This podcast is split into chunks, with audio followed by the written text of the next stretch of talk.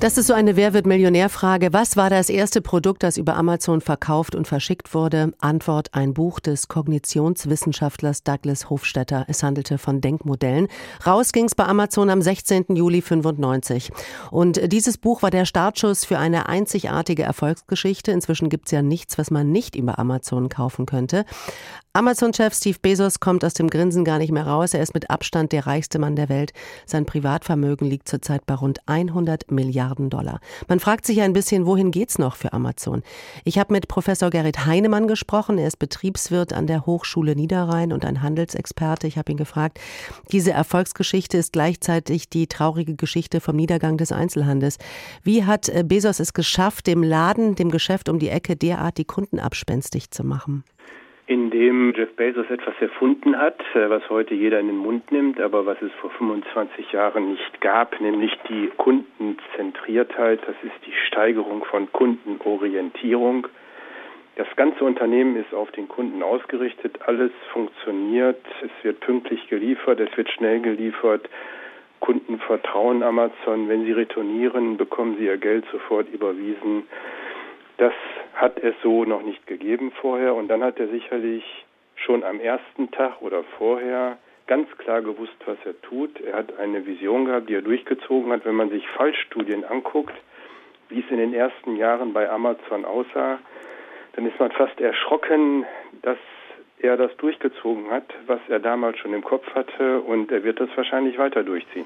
Wieso äh, war man da erschrocken?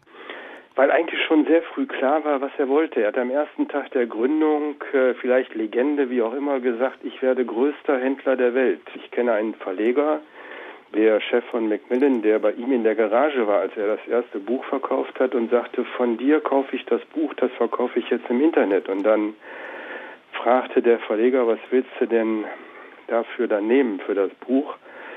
Ja, das gleiche, was ich dir bezahle. Dann sagte er, das kann doch nicht aufgehen. Das ist doch plus minus null. Und da hätte er sich totgelacht und gesagt, Skalierung. Und das hat er durchgezogen. Ja. Und wahrscheinlich hat er auch ein bisschen auf die, ja, vielleicht Faulheit oder wenigstens Bequemlichkeit der vielen Kunden gesetzt, oder? Und auch der Händler, die das nicht wahrhaben wollen. Ich habe ja damals schon in den Anfangsjahren im deutschen Handel gewarnt vor Amazon und keiner wollte es glauben. Das Argument war immer, das Kartenhaus kracht wieder zusammen, bis vor wenigen Jahren sogar noch. Äh, das kann nicht gut gehen. Wir sind Marktführer, wir können es besser und der Kunde will nicht online kaufen. Also es gab immer Argumente dagegen. Aber ich glaube, heute ist jedem Händler klar, dass Amazon weiter existieren wird, weiter wachsen wird. Und deswegen haben zum Glück auch vor allem die großen filialisierten Händler auch in den letzten Jahren massiv in das Online-Thema investiert. Ob das reichen wird, man wird sehen. Mhm. Nun hat Amazon in den letzten 25 Jahren ja nicht nur den Handel auf den Kopf gestellt, sondern auch diverse andere Branchen aufgemischt. Also zum Beispiel eine eigene Lieferlogistik wird aufgebaut mit einer ersten Drohne. Paketzusteller wie DHL oder UPS werden damit massiv unter Druck gesetzt. Wo sehen Sie denn die Grenzen dieses Wachstums oder gibt es überhaupt Grenzen? Bei 100 Prozent Marktanteil ist die Grenze erreicht. Da ist Amazon noch nicht, äh, je nachdem, wie man das rechnet, hat Amazon im deutschen Onlinehandel plus minus 50 Prozent Marktanteil, wenn man das Handelsvolumen oder GMV Cross Merchandise Volume des Marktplatzes als Umsatz zählt. In den USA sogar schon 54 Prozent. Also ist es nicht mehr weit bis 100 Prozent. Und wenn Amazon überdurchschnittlich wächst, wie das in den letzten Jahren der Fall war, auch in den nächsten Jahren, dann ist Amazon irgendwann bei 100 Prozent, wenn nicht das Kartellamt endlich wach wird und etwas dagegen tut.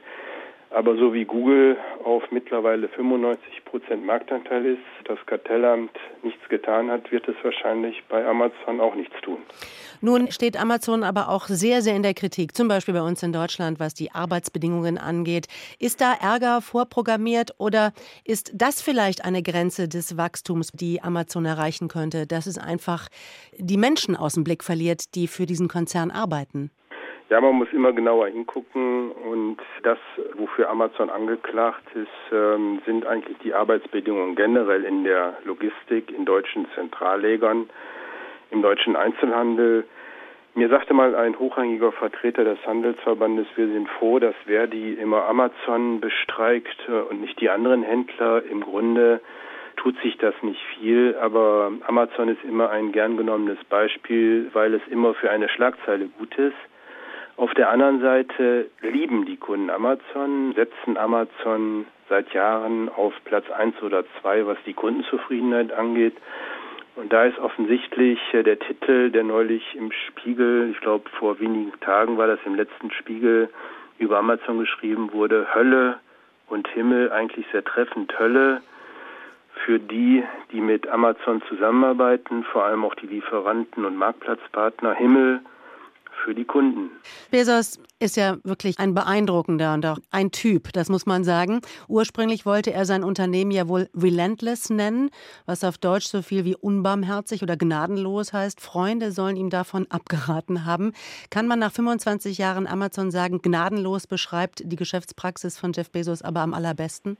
Schon irgendwo. Wer Erfolg haben will, äh, vor allem großen Erfolg haben will, da ist ja Jeff Bezos auch nicht allein. Der muss einfach ein Stück gnadenlos sein, von Null an gegründet und zum reichsten Menschen der Welt. Das wird man nicht durch liebevolle Zuneigung, sondern das wird man sicherlich durch Rücksichtslosigkeit und Brutalität.